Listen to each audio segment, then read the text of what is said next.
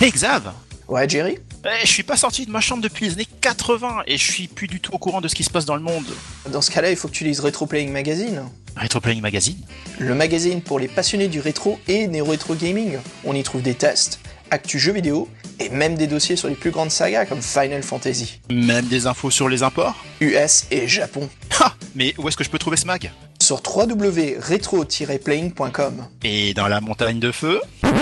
Ah bah écoute, si t'as trois pièces d'or et un bouclier... Ouh. Ok, nous y voici Jerry, devant la forteresse du Grand Zagor. Ok Xav. Préparons-nous. T'as les dents de gobelin? Check. Armure enchantée? Check. Ok, sors ton bouclier de fer. Ok, je sors mon... Euh, attends, quoi? Mon bouclier est en bois? Euh, Tu m'as pas dit qu'il fallait qu'il soit en fer Ah ben, tu comptes faire comment contre le dragon? Euh, Attends, attends, attends, le, le- le quoi? Ah, c'est con ça, il se dirige vers toi Jerry. Oh bon sang, il fonce vers moi, merde! Il va me cracher dessus! Il y a mon bouclier qui brûle! Oh, je suis en feu, je suis en feu! Ah bah ça Jerry, si t'avais lu Retro Playing Mag, c'est sûr que t'aurais mieux assuré. Retro Playing Mag, le magazine des joueurs rétro et néo-rétro gamers.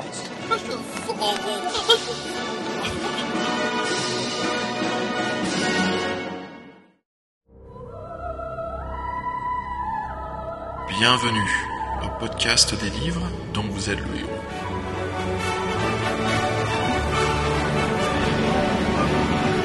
Épisode 5 Les maîtres des ténèbres.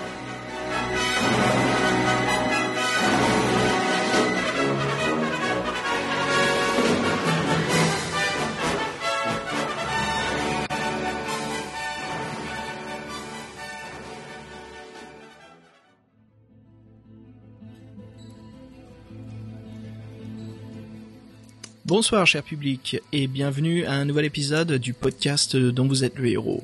Jerry, comment ça va? Ça va super bien, Xav. Et toi? Bah écoute, ça se passe très très bien, euh, très motivé car aujourd'hui on va attaquer, euh, on en a parlé un petit peu dans notre dernier podcast, et là on va s'attaquer donc au Maître des Ténèbres, qui est le premier volume de la saga Loup solitaire, écrit par Joe Dever et illustré par Gary Chalk. Avant qu'on commence à parler un petit peu de notre aventure et ce qu'on a vécu, parlons un petit peu déjà euh, le ressenti qu'on a, quoi, hein, la nostalgie qu'on a de ce livre. Est-ce que tu peux me parler un peu de toi, de ton origin story avec ce premier volume? Alors moi, de mon côté, j'ai découvert euh, cette saga, pas par ce volume-là, mais par directement par la deuxième aventure. Et euh, je me souviens que c'était vraiment, pour moi, le euh, la découverte, le souvenir d'enfance en ce qui concerne les livres dont vous êtes le héros. Euh, c'est ce qui m'a fait découvrir donc euh, la saga dont vous êtes euh, enfin la saga des loups solitaires mais aussi ensuite euh, ça a étendu à mon deuxième grand coup de cœur la série des sorcelleries et tous les petites aventures tous les petits one shot comme vous disiez la dernière fois qu'on s'était vu sur les livres dont vous êtes le héros. Et je crois même pouvoir dire que c'était sur ce livre, enfin moi qui dessine beaucoup en fait, c'était un vraiment un truc important dans dans la construction en fait de de mon rapport à l'image via en fait l'illustration de couverture du deuxième volume qui est donc la traversée infernale en français avec euh, ce euh, personnage du Dracarim euh, les chevaliers Dracar que l'on va d'ailleurs aussi rencontrer une première fois si jamais on prend le, chemin qui nous mène dans cette aventure, donc dans le début de la saga du loup solitaire. Moi j'ai commencé euh, vraiment euh, beaucoup plus loin dans, les livres, les volumes. Euh, J'avais commencé au, à la forteresse maudite, donc un volume qui est vraiment un peu plus tard dans la saga. Je crois que j'avais lu ce volume quand j'étais au, collège. J'étais complètement perdu dans l'histoire, je me faisais défoncer sans arrêt, je ne comprenais pas. Et c'est en découvrant quelques années un peu plus tard de vouloir replonger un peu dans l'univers des loups solitaires, en commençant dans l'ordre, les maîtres des ténèbres, que j'ai enfin compris pourquoi je me faisais buter euh, comme un, un level 1, car justement je n'avais pas le niveau adéquat pour attaquer ce volume-là. C'est là où j'avais compris en fait toute l'essence, euh, tout- toute le- le- le- l'inspiration et le but en fait, vraiment le fonctionnement, le gameplay qu'on peut dire un peu de ce livre-jeu. C'est ce côté XP en fait, ce côté où on monte en grade, on devient de plus en plus puissant. Donc forcément chaque volume va être de plus en plus dur, mais notre personnage sera équipé euh, d'une façon à compenser en fait cette difficulté. À savoir que il est possible toujours de finir individuellement les livres euh, de la saga Lone Wolf, le solitaire, mais mm. euh, voilà, comme euh, comme tu en as fait la malheureuse expérience, ça devient vite très très vite cauchemardesque de finir quand on est, pas malheureuse, hein, sous-équipé. voilà quoi. C'était difficile, je te l'aimais bien, mais c'était quand même une excellente aventure. Mais justement, ce côté vraiment hardcore, le côté, euh, c'est comme si je réglais la difficulté en cauchemardesque, mhm. mais ça, ça, jouait beaucoup en fait sur euh, sur ce que je ressentais pendant l'aventure. Ça c'est clair que le, le, côté un peu flippant, difficile, euh, genre merde, je suis toujours coincé, je peux rien faire, comment ça se fait? Mais bon, j'ai jamais réussi à finir l'aventure, bien sûr, mais je m'amusais beaucoup à, à la jouer plusieurs fois de suite. Alors, dans ma collection de Jiri, je crois que c'est euh, l'un des volumes que j'ai probablement lu et relu euh, plusieurs fois de, de, de suite, euh, ainsi qu'aussi dans la collection sorcellerie Les Collines Maléfiques. Bon, bien que l'écriture est un peu plus sec que je me souviens, cela reste quand même un début satisfaisant pour une grande aventure. Euh, le niveau de difficulté pour moi n'est ni trop dur ni trop facile. Euh, il y a de nombreux moyens d'atteindre une conclusion réussite et les choix euh, sont quand même bien proposés qui permettent de bien développer l'aventure. Il n'y a pas énormément de passages justement où c'est le, choix en fait qui nous aboutit à une mort incertaine. Il y a quand même pas mal de niveaux où quand on passe d'un prochain paragraphe, le livre essaye quand même, Joe Dever essaie de nous faire comprendre, tu es en train de te gourer je te propose de faire demi-tour et de te barrer. Tout ça, bien hmm. sûr, écrit d'une façon à bien nous plonger dans l'univers, à nous faire mieux comprendre que hmm, les choses sont un peu obscures, il serait plus sage de faire demi-tour. ah, je suis d'accord. Alors c'est voilà donc là tu vois je l'ai je l'ai relu pour le podcast et c'était vraiment un grand plaisir euh, de pouvoir relire l'aventure. J'ai vraiment redécouvert cette sensation de de, de fuite hein, vraiment euh, une aventure palpitante du premier paragraphe jusqu'à la fin. Et euh, c'est vraiment euh, pour ceux qui ne l'ont pas lu, euh, c'est vraiment un des volumes à, lire euh, à tout prix, quoi, qui est vraiment intéressant. Non seulement pour bien débuter la saga Loup solitaire, mais aussi pour vivre une aventure bien bien remplie d'énergie, quoi. Je veux dire, il y a énormément de, de climax. Alors pour moi de mon côté, euh, j'ai trouvé ce volume tout bonnement parfait dans sa dans son aspect mise en place de l'intrigue, de l'aventure, de l'univers j'ai lorsque j'ai commencé en fait euh, à refaire l'aventure euh, pour euh, le podcast, j'avais oublié vraiment oublié en fait depuis le temps, depuis la dernière fois que j'avais lu, ça remonte à plusieurs dizaines d'années maintenant. J'avais oublié en fait à quel point il nous mettait dans l'ambiance pour ce qui allait de se dérouler par la suite. On parlait en fait des références à Tolkien dans le podcast précédent. Pour moi, voilà en fait là, c'est clairement la partie euh, du Seigneur des Anneaux qui concerne en fait euh, au départ de la comté jusqu'à l'arrivée à fond de combe. Euh, c'est-à-dire, c'est déjà une première quête qui nous permet en fait de nous familiariser avec le royaume de Summerland, mais aussi en fait de nous rendre compte que nous sommes véritablement poursuivis jusqu'à arriver à ce premier havre de paix que représente la capitale du royaume pour alerter le roi euh, de la perte du, monastère de, dont nous sommes le dernier euh, survivant. Alors justement Jerry, avant d'aller un peu plus loin euh, dans cette aventure thriller, hein, je te propose d'écouter un petit morceau d'ambiance d'un jeu vidéo, donc de The Darkness. Je crois que tu peux deviner le thème que je vais mettre euh, à l'avance. Hein. Oui, je pense que ça doit être le thème principal, celui qui nous met vraiment dans l'ambiance de, du jeu vidéo en lui-même, mais qui se prête parfaitement en fait à l'écoute et à l'aventure euh, d'un de ce tome-ci en fait, des loups solitaires. Et puis on se retrouve juste après.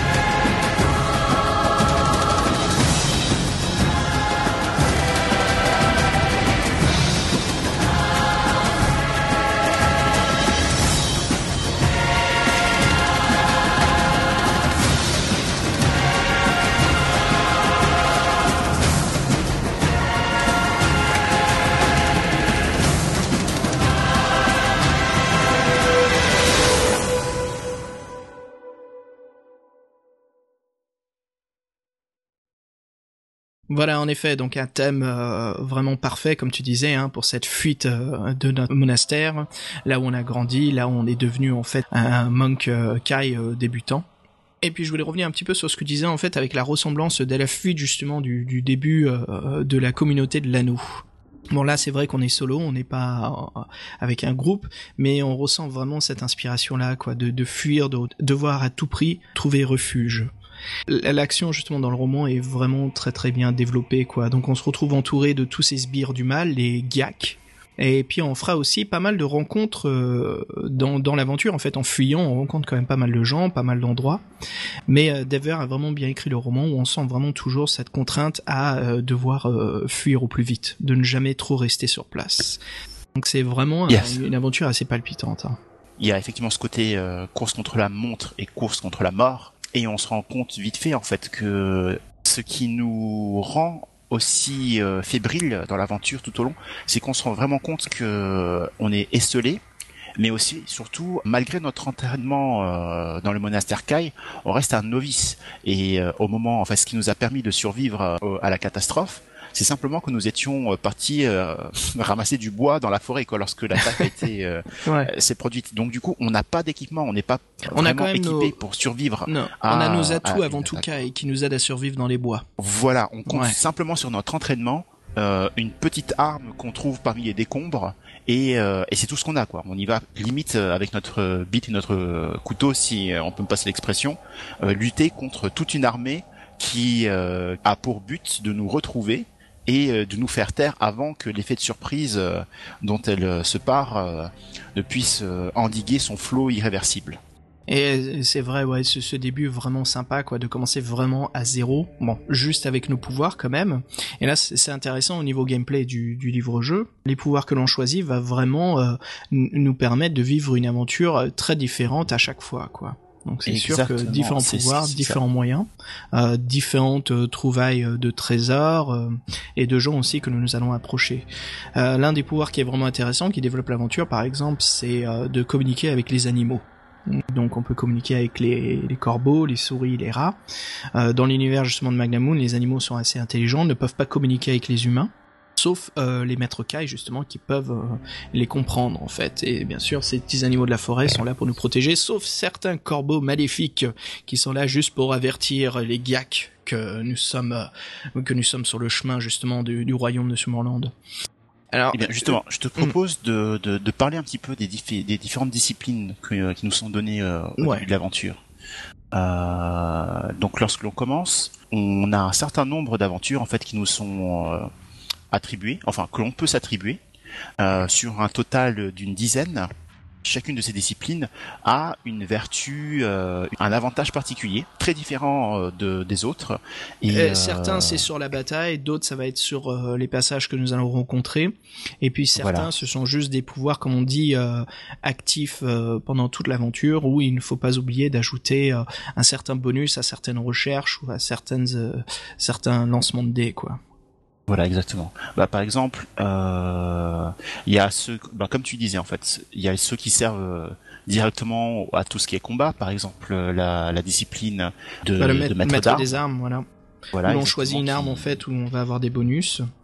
Puis voilà pour les combats justement contre les maîtres des ténèbres, on a aussi d'autres pouvoirs comme le bouclier psychique qui permet justement de, de, nous protéger contre les forces du mal. Et puis on a aussi l'inverse, donc qui est le, la puissance psychique qui est le fait de pouvoir se combattre euh, via euh, le, mental psychique en fait de, notre guerrier Kai. Donc très très sympa hein, tous ces pouvoirs de bataille. Et comme tu disais Jerry, après il y a d'autres qui permettent pour l'orientation et la communication, comme euh, bah, voilà communication animale le pouvoir de l'orientation, après du sixième sens, et aussi après des pouvoirs bien sympas comme euh, la guérison, en fait, le pouvoir de se soigner à n'importe quel moment, car euh, le système de combat dans ce jeu est assez intéressant, quoi. Il utilise un peu la règle du, dé de 10. Tout ça avec euh, des échelles de combat qui nous donnent en fait une moyenne. Quand on lance le dé, ça, on a un score en fait qui détermine notre moyenne d'attaque, et cette moyenne-là va être contre donc la moyenne de notre adversaire, puis ça va déterminer donc ces deux chiffres qui va nous donner donc une, partie, une section hein, de cette euh, table des matières euh, de combat. Et puis après, il suffit de lancer un dé pour savoir exactement combien de, de points on prend de dégâts et combien l'ennemi va prendre. Donc moi, je trouve que c'est un système vraiment intéressant, assez sympa, où on sait tout de suite que euh, si notre force est beaucoup plus puissante que l'ennemi, on va souvent ne prendre quasiment pas de dégâts et en faire énormément. Et c'est là qu'on rentre dans les chiffres négatifs, où nous, on est en négatif contre l'ennemi, on sait que le combat va être un peu plus ardu, mais euh, toujours possible de gagner. Il y a même parfois des choses en fait. Le tableau est même fait de manière à ce que lorsque la puissance en fait euh, de notre attaque est tellement écrasante par rapport à celle de l'ennemi, Mhm. le rapport de force est tellement déséquilibré que on peut avoir droit à des coups euh, de, de mise à mort instantanés. des finish him. Des finish him, c'est ça, exactement. Ouais. Il y a des ça, pouvoirs aussi. Des furies, toujours, quoi. Des... ouais. ça me fait penser à ça, en fait. Euh, mais c'est exactement ça. tu vois, en parlant de ce système de, de, de règles et de justement de ces pouvoirs un peu de, de, de coups fatals, on sent vraiment l'inspiration de, de Joe Dever sur Donjons et Dragons, quoi. Exactement. Euh, Là, on, s'y retrouve quoi. Mais c'est c'est vraiment c'est super en fait. Hein. C'est vraiment quelque chose d'unique et d'intéressant hein, à, jouer. Et euh, bah, justement, donc tous ces pouvoirs de Jerry qui vont nous aider à, à développer un peu notre personnage à travers ce- cette course dans la forêt. Voilà, exactement. De ton côté, en fait, pour ton personnage, qu'est-ce que tu as choisi parmi les cinq disciplines de départ que tu pouvais avoir? Moi, j'étais parti avec euh, pas mal de, de pouvoirs donc psychiques, euh, comme c'est un peu mon type. Je voulais jouer un peu le, le mage, donc j'ai pris euh, genre tu vois le sixième sens. Euh, j'ai joué aussi sur le un petit peu l'orientation. Bon, c'est pas un pouvoir psychique, hein, mais avant tout, voilà, c'était de, de pouvoir savoir dans quelle direction je me dirige. D'accord. Puis après le bouclier psychique et la puissance psychique. Ça c'était sûr que c'était des pouvoirs que je voulais utiliser avant tout. Et puis après, et puis après la maîtrise psychique de la matière. Voilà, je t'admets que de ne pas avoir pris la communication animale, ni le maître des armes, c'était des choses, je me dis, bon, j'ai un personnage level 1, euh, je verrai tout cela un peu plus tard dans l'aventure. Mais je voulais vraiment avoir un peu ce maître, ce moine, enfin cet apprenti Kai, qui était basé vraiment sur la magie. Un peu comme un battle mage. Ou même plutôt un, un, barde en fait. C'est assez rigolo parce qu'en fait, j'ai pris euh, sensiblement la même chose. Je me suis dit que voilà, j'imaginais en fait le, le jeune euh, seigneur qu'on envoyait en fait euh, de sa famille euh, noble pour euh, apprendre le, le la, la discipline Kai. Et j'avais résolu en fait que en fait la raison pour laquelle il avait été choisi c'était pour ses aptitudes psychiques. Et euh, du coup plutôt que de prendre des disciplines vraiment de orienté combat, j'ai aussi pris en fait euh, bah, toute la panoplie en fait des disciplines euh, psychiques, c'est-à-dire euh, le pouvoir sur la matière, pouvoir des déplacer des objets, le bouclier psychique, l'attaque psychique également, le pouvoir en fait de sixième sens, Mhm. parce que je pensais que ça faisait sens justement euh, qu'il soit le seul à avoir survécu, parce Mhm. qu'il avait ce sixième sens en fait vu, de- de- qui Ouais. le prévenait du danger. D'intégrer ça dans ton background, ouais. Mm. Voilà exactement. Et la discipline de camouflage pour pouvoir euh, échapper en fait euh, à la détection des maîtres des ténèbres. Je me suis dit que c'était un, un bon euh, un, un bon pool de, de départ en fait de, de pour euh, voilà me dire Mm. voilà c'est pour ça qu'il a survécu et c'est comme ça qu'il euh, va faire son aventure. Et ensuite laisser se développer les pouvoirs de combat etc. euh, en fonction justement de s'il survit quoi et que ça vienne de sa survie que ce Bah, ça, ça il va nous le falloir justement parce que euh, cette fameuse forêt où on est dans l'aventure, je voulais en parler un petit peu et, et justement nos pouvoirs qui vont vraiment nous aider à, s'en sortir. Je trouve que la, la description euh, de la forêt de Joe Dever c'est vraiment quelque chose de comme hanté. On sent vraiment qu'elle se fait consommer par l'armée des ténèbres qui l'envahit. On ressent comme une constante euh, peur et vraiment à se retrouver angoissé à, à chaque fois que l'on prend une, une certaine destination ou un choix dans les paragraphes, car on tombe souvent directement dans un piège qui est mis en jeu par les GIAC. Et c'est vraiment sympa cette mise en ambiance car il y a pas mal de, paragraphes hein, de Joe Dever qui sont écrits juste pour mettre en ambiance, où nul choix est proposé à la fin, mais juste pour embellir encore plus l'aventure que nous vivons. Et ça c'est vraiment une touche, je trouve, vraiment intéressante et importante. quoi. Juste de lire un paragraphe d'action et d'aventure sans vraiment avoir de choix à faire à la suite, juste d'aller au prochain qui est indiqué. Ces paragraphes d'ambiance comme tu es décrit, euh, moi je trouve que c'est quelque chose qui justement nous rapproche un petit peu d'un Tolkien avec euh, ces longues descriptions en fait de, de l'environnement du héros, texture, des couleurs, euh, Mm. parfois de l'odeur. euh. Et là on a un petit peu ça aussi avec ces paragraphes où finalement c'est vraiment juste des choses racontées. On n'a pas de choix à prendre, on n'a pas de décision à prendre, mais qui nous plonge à nouveau dans l'ambiance euh, davantage en fait sur sur les conséquences des de ce qu'on a décidé deux à trois chapitres plus, enfin deux à trois paragraphes plus tôt. ou juste pour nous dire que voilà, quand on arrive en fait à, tel ou tel endroit, euh, voilà sur ce sur quoi en fait euh, on est confronté, sans avoir tout de suite à se dire voilà, il faut que je fasse quelque chose. Je mm-hmm. vraiment s'imprégner de, de, de l'endroit quoi. Et la forêt, comme tu disais. Ouais, on, ouais, bah justement, ouais, cette forêt qui est vraiment habitée par les forces du mal, quoi. Mm. Et, on sent, c'est là où on sent l'inspiration de, de Dever justement en tant que maître du jeu de Donjons et Dragons, quoi tu après par son univers à lui de Maglamoud. Le fait de devoir compter, de devoir vraiment nous faire plonger dans, dans, ce, dans cet univers, de comprendre ce qui nous entoure, et justement d'en subir un peu le, le, le, ressenti qu'il souhaite, quoi. Soit d'être d'être embelli de joie ou euh, d'être euh, en peur constante pendant les, les décisions que l'on prenne, juste pour bien nous faire développer en fait cette peur de l'ennemi. L'ennemi, on s'en rend compte, euh, est présent partout, hmm. sous différentes formes.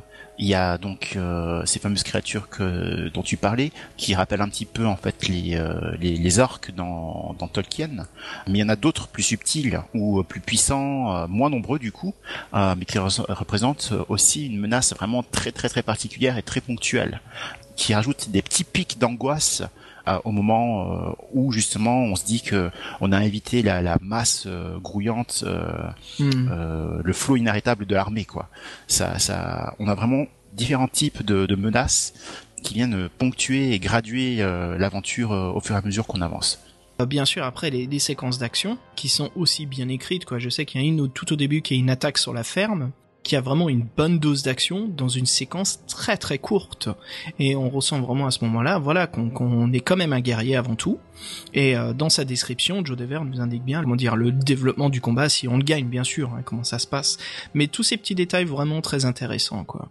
Après, un moment très fort, Jerry, je pense que là tu vas t'en souvenir, euh, ce qui évoque très bien dans ce que tu parlais, c'est la rencontre avec les chevaliers en tunique blanc du roi qui vont rejoindre le prince Pélatar dans l'aventure. Oui. Donc là, on arrive environ à la moitié du livre, ouais.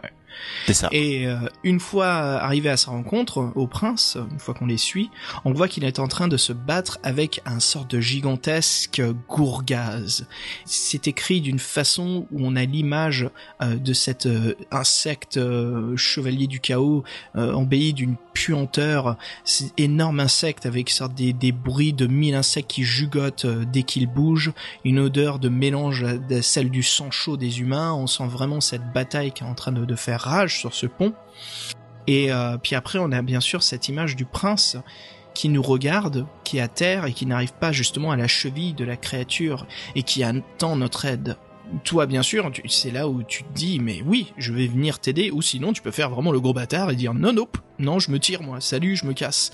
Donc voilà, on a vraiment, on peut jouer l'aventure comme on veut. Alors, bien sûr, euh, on peut fuir soit comme un, on peut jouer un peu le maître Kai voleur ou un peu le l'anti-héros maître Kai qui avant tout veut sauver le royaume mais qui le fait à sa façon on peut jouer justement ce noble maître Kai. Tout ça, bien sûr, quand on fait ces choix-là, euh, l'écriture nous met vraiment dans l'ambiance, dans le, moment, enfin dans le moment précis de, l'aventure, avec toute cette description euh, jusqu'au détail près. Euh, j'ai envie de dire en fait que cette scène est particulièrement émouvante. C'est quelque chose dont j'ai parlé aussi dans notre podcast précédent. Elle est particulièrement émouvante parce qu'on se rend compte que on est vraiment maître de notre destinée, mais aussi de la destinée des autres. C'est-à-dire, finalement, d'une quête pour la survie de notre propre euh, héros, on se rend vite compte que l'importance en fait du message que l'on doit délivrer pour lequel on doit rester en vie, de ce message va dépendre la survie du royaume et de personnages de figures très importantes, donc comme le prince, qui finalement euh, voilà lutte pour que euh, ce message puisse parvenir aux autres autorités et que l'on puisse faire quelque chose pour que le royaume survive on sent très vite en fait le poids des milliers de vies, euh, voire des millions de vies en fait qui euh, qui euh, qui appuient sur nos épaules avec notre quête. Et ceci va orienter finalement les choix qu'on va faire. Est-ce que on va se dire que en tant que noble seigneur Kai, il est de notre devoir de, de courir le risque de périr au combat en aidant le prince ou est-ce que finalement notre mission n'est pas d'un plus grand ressort que nos propres individus, nos propres choix et tout faire pour survivre et ramener ce message important. Justement, pour jouer sur cette ambiance, de ce, ce, moment FC épique, hein, un très grand climax dans l'aventure, je te propose qu'on écoute en fait un morceau du jeu vidéo The Witcher, un morceau intitulé Born Again.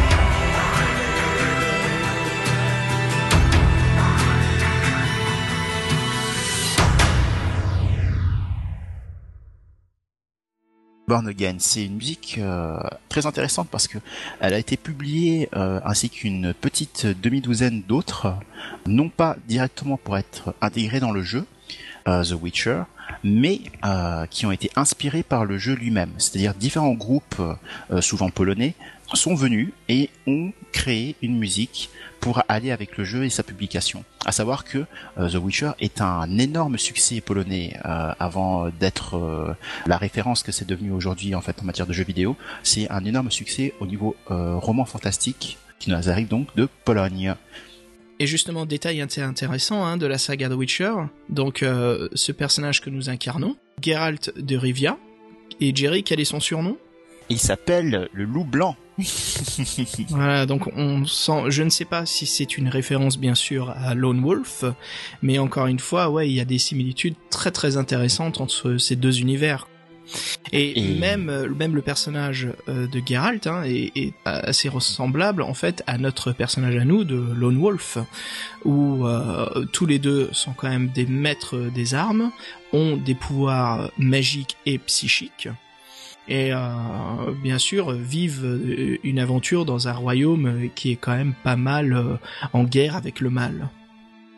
Et encore plus, je veux dire, la similarité entre l'ordre Kai de la série de Joe Dever et l'ordre en fait secret des des Witchers, des sorceleurs en fait en français et assez similaire parce que eux aussi ce sont presque des moines, c'est-à-dire que une fois qu'on est rentré en fait dans l'ordre des sorceleurs, c'est un ordre essentiellement composé de d'hommes qui sont pris à leur euh, enfance, arrachés à leur famille quand ils sont jeunes, et euh, une fois qu'on rentre dans l'ordre, on ne peut plus avoir de descendance, on devient en fait infertile.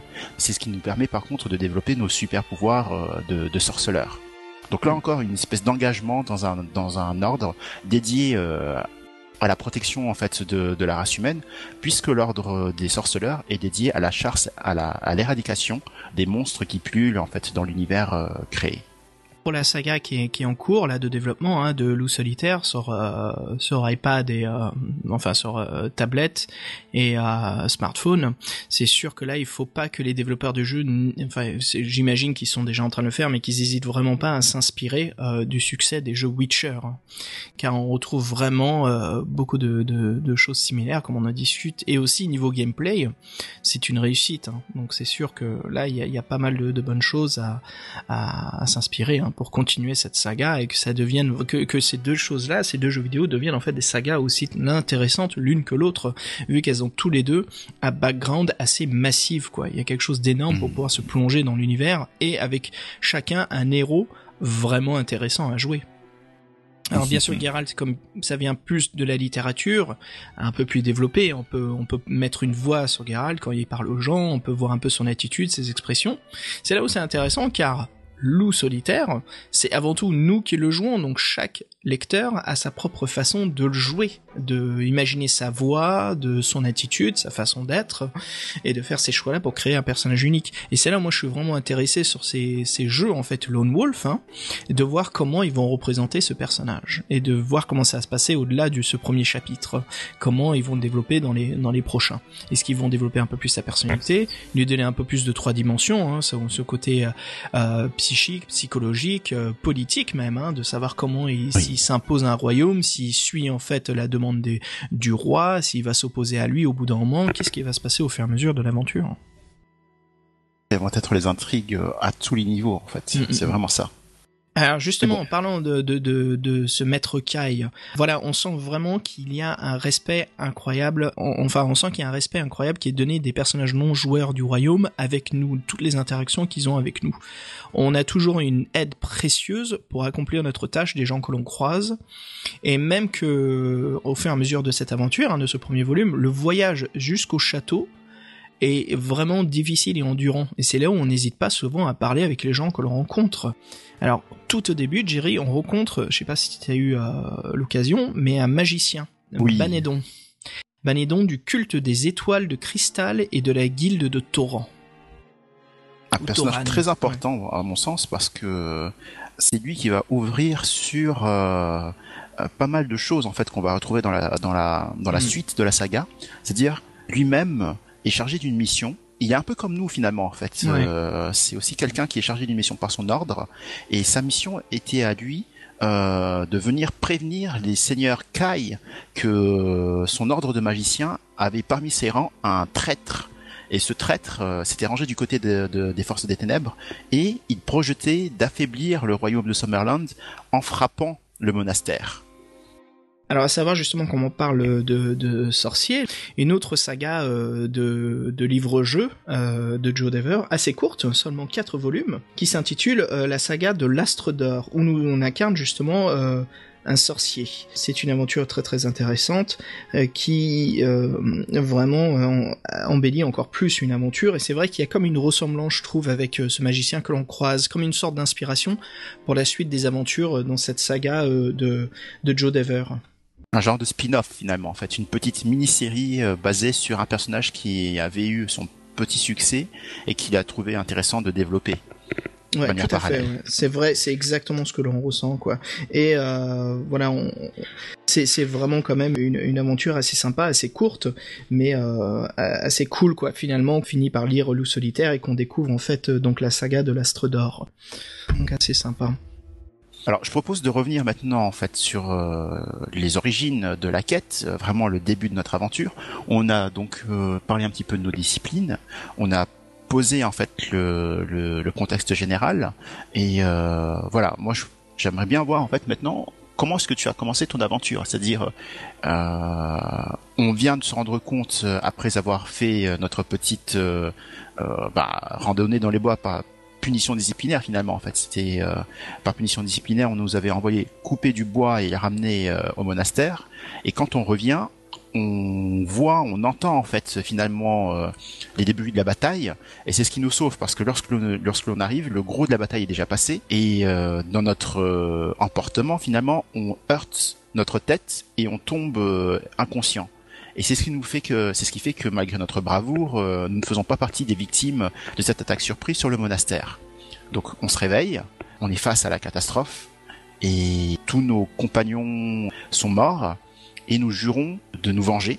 Mais avant tout, d'abord, il faut porter la nouvelle terrible qui vient d'être euh, de, de, de frapper en fait euh, euh, le royaume, ouais. c'est-à-dire que le, le monastère Kai n'est plus et tous les maîtres Kai qui s'étaient réunis en fait pour euh, une réunion finalement euh, très importante ponctuellement ont été annihilés.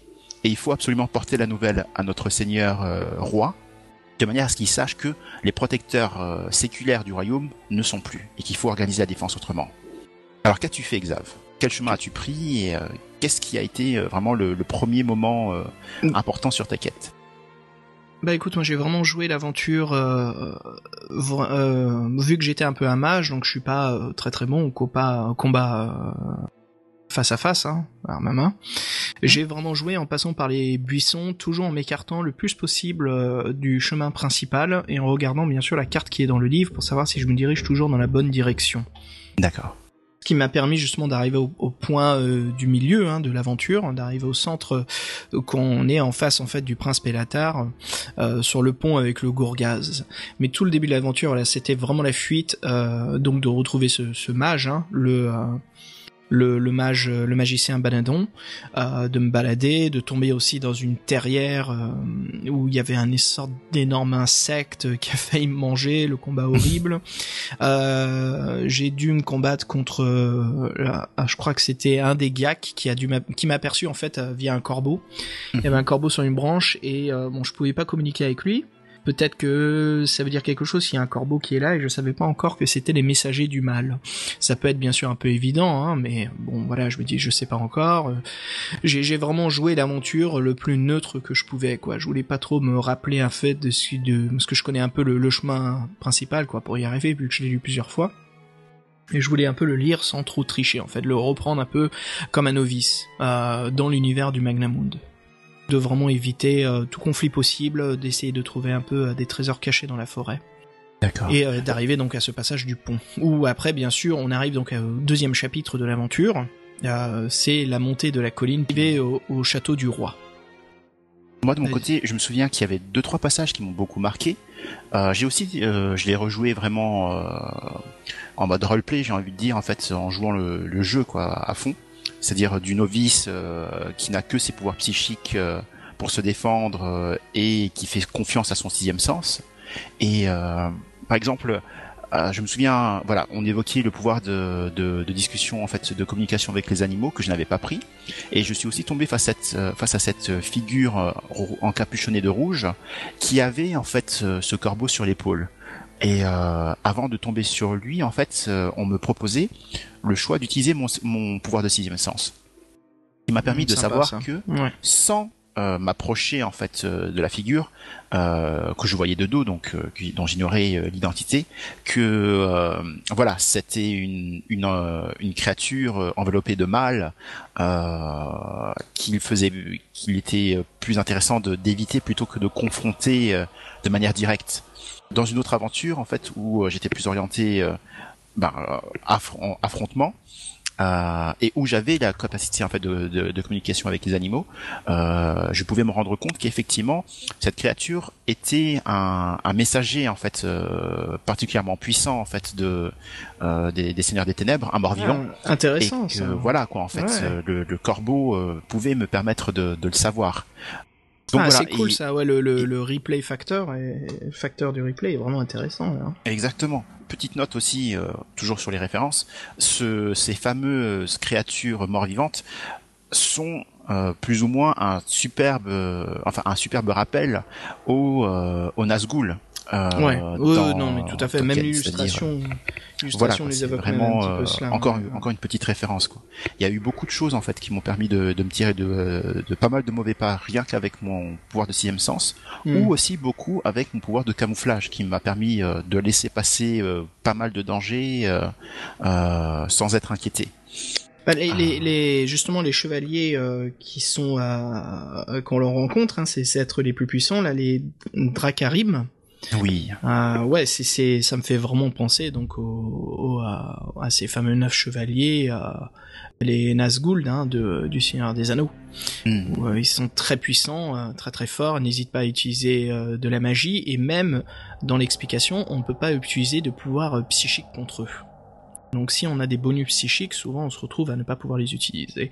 Donc cette première aventure, euh, même la deuxième aventure, hein, euh, toujours des rencontres très très difficiles, mais après on obtiendra un objet sacré qui est donc l'épée de Summerland oui, qui est une épée sacrée qui nous donne pas mal de bonus au combat quand on fait face à euh, des êtres des ténèbres. Mais c'est vrai que pour revenir sur ces personnages-là, hein, Dracarim, c'est vraiment sympa. À chaque fois qu'on les rencontre, on sent que c'est des combats assez épiques. Ça revient sur ce que je disais un peu plus tôt. Joe Dever met vraiment en place l'action, le ressenti, les sentiments. Nous, euh, vraiment, il y a un côté un peu plus en fait euh, écrivain, tu sais, de, fiction, de enfin pas trop écrivain de livre-jeu, mais plus en fait de, de, littérature, où il met bien en jeu en fait euh, toute cette ambiance, quoi. Et c'est vraiment un détail que j'apprécie beaucoup dans ces euh, dans ces livres euh, loup solitaire, de rentrer vraiment euh, dans dans la scène, dans l'action. Et encore une fois, une inspiration assez intéressante. Jerry, si tu te souviens, une fois qu'on sauve le, le, prince, on est confié en fait son cheval, qui est un beau cheval blanc, pour rejoindre justement l'armée du neveu du roi, du roi. Mhm. Oh, pardon. Et justement, je dis je mélangeais deux univers. Beau lapsus en tout cas. Ouais on prend ce, cheval blanc du prince et là euh, le cheval bien sûr euh, qui, est aussi rapide qu'un éclair ça me fait vraiment penser au moment où Gandalf prend son cheval pour rejoindre en fait euh, l'armée du, neveu du roi du Rohan. Enfin oh mon dieu je moment ça c'est un ça c'est un très beau ouais, j'arrête pas là Gandalf prend son cheval blanc en fait pour rejoindre euh, l'armée du Rohan et qui croise aussi euh, tu sais la, l'armée du neveu en chemin. Mhm. Donc il y a toute cette inspiration très sympa, on sent vraiment euh, ce côté épique. Si on n'a pas lu ou qu'on ne connaît pas le Seigneur des Anneaux, ce n'est pas grave du tout, hein, ça immortalise aussi bien le moment que si l'on connaît ou pas. Hein.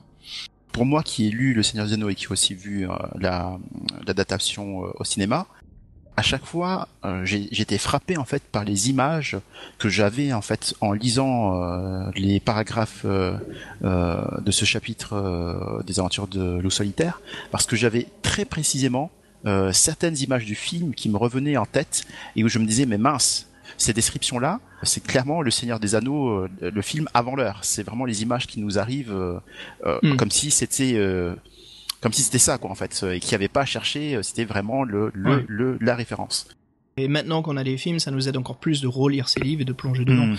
On accroche non seulement nos visuels d'époque, mais on les enrichit encore plus avec ce que l'on a vu au cinéma.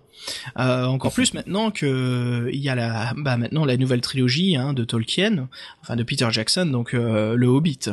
Donc il nous permet encore plus de replonger dans les terres du milieu, de découvrir plutôt la partie euh, nord-est du monde de Tolkien et voilà de, de, retrouver encore beaucoup plus de choses, beaucoup plus de, d'éléments. Alors pour ceux qui ont vu la désolation de Smog, euh, ou plutôt qui ont lu hein, le Hobbit, euh, Jerry, euh, le, le village donc sur l'eau, hein, au, Watertop euh, Watertop euh, Town, si je me trompe pas. Je... Mais là où les hobbits rencontrent Bard, c'est un peu ce que je ressens ici moi avec euh, Loup solitaire quand je rencontre en fait ces chevaliers en cours de route ou le prince ou d'autres guerriers. C'est un peu de trouver ces fameux hommes en face de moi qui ont beaucoup de respect pour notre ordre de maître Kai qui pas à nous aider.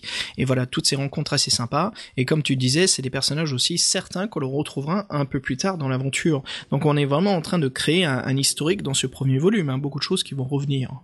Alors Jerry, il y a un autre passage que j'ai beaucoup apprécié dans le livre. Euh, mhm. une fois justement qu'on a le, cheval euh, du prince et qu'on arrive vers la forteresse et qu'on doit monter euh, cette, qu'on doit gravir cette montagne impressionnante en face de nous, il y a un petit moment justement, enfin, on peut descendre vers une motte desséchée et il y a un mhm. petit feu de camp et un endroit où on peut poser. Je sais pas si tu te souviens, mais on peut se détendre un petit moment, manger quelques ressources, reprendre des forces, piquer un petit somme très rapide car notre personnage comme nous décrit Joe Dever, hein, loup solitaire est vraiment épuisé, est à bout de force. Et là, justement, on a un petit passage où on peut se reposer, se détendre. Malgré cela, une fois qu'on se repose, euh, on nous indique bien que euh, loup solitaire n'arrive pas à bien reprendre de l'énergie. Il a quand même récupéré un petit peu de force, un tout petit peu, mais euh, est quand même généralement très fatigué et bien épuisé dans son aventure. C'est un petit passage que j'ai bien aimé, ça, de pouvoir euh, se détendre vite fait, mais de se rendre compte toujours quand même qu'il y a un stress oppressant et qu'on peut pas mm. rester euh, aussi longtemps que l'on croit, quoi. On peut pas vraiment se détendre et reprendre toutes nos forces. Il insiste beaucoup effectivement sur, sur cet euh, aspect psychologique du, de la quête qui nous empêche de, de vraiment nous reposer tant qu'on n'a pas fini en fait livrer délivrer notre message. Moi j'aime beaucoup en fait ce truc là. Euh, si tu te souviens qu'on arrive à la fin du livre, on arrive donc dans la cour du roi et c'est là où on a un homme avec un visage euh, très marqué par des cicatrices, vêtu d'une robe blanche et pourpre de la cour du roi, qui nous approche et qui nous demande de le suivre à la citadelle. Et là, encore une fois, Joe Daver prend bien son temps, nous décrit bien la séquence, et nous met vraiment bien dans le moment, quoi. Nous plonge vraiment dans ce moment euh, assez court, hein, qui, qui n'a peu d'importance euh, dans le scénario, mais juste pour bien nous plonger dans l'univers. Et bah, euh, c'est là, en fait, ce passage. Ouais, il y a, y a comme quelque chose de mystique, je trouve, à ce moment-là. Bah moi, en fait, pour moi, c'était moins mystique, mais plus paranoïa parce que j'avais déjà fait face à pas mal, beaucoup, voilà, j'avais face à pas mal de, de, situations avec des traîtres après, en fait, la, la, la, fuite avec le cheval, en fait, euh, on a euh, beaucoup de choses en fait qui nous permettent de se rendre compte qu'on est poursuivi. Et du coup, ça développe une certaine paranoïa. Et lorsque, en fait, ce personnage-là est venu, euh, j'avais déjà vécu en fait tellement de, de, de guet-apens que je me suis dit bon, est-ce que véritablement le Seigneur du roi va m'emmener, enfin le Seigneur du roi, la, personne qui, euh, qui travaille pour le roi, son, son chambellan, son bras droit, mhm. va venir me chercher alors que je viens juste d'arriver en fait en ville après mille et une péripéties pour m'emmener dans un coin sombre finalement. Et ça, je trouvais ça très très louche. Paranoïa là. Euh, voilà, exactement. Mais ça, c'était moi en fait, en tant que paranoïaque, euh, qui, qui me disait ça. Par contre, mon personnage, je considérais que lui-même étant jeune et novice, euh, finalement, n'est pas forcément au courant des us et coutumes, ne se poserait pas autant de questions et il aurait tendance, avant de se dire qu'il y a une conspiration, de se dire que non, voilà, c'est véritablement un messager du roi. du coup, il le suit et bien lui en prend parce que effectivement même si on a le choix de ne pas le suivre et de se méfier il s'avère qu'effectivement ce personnage nous emmène au roi qui euh, n'est pas sur son trône euh, dans, les, dans sa tenue d'apparat, mais est caché en fait dans un endroit euh, reclus, un peu comme le président des États-Unis en fait se cache en fait dans, dans son bunker ou dans Air Force One en, en temps de crise. Bah là en fait le roi était également en fait entouré de son conseil restreint dans une salle secrète pour faire face à la situation de crise qui menaçait tout le royaume.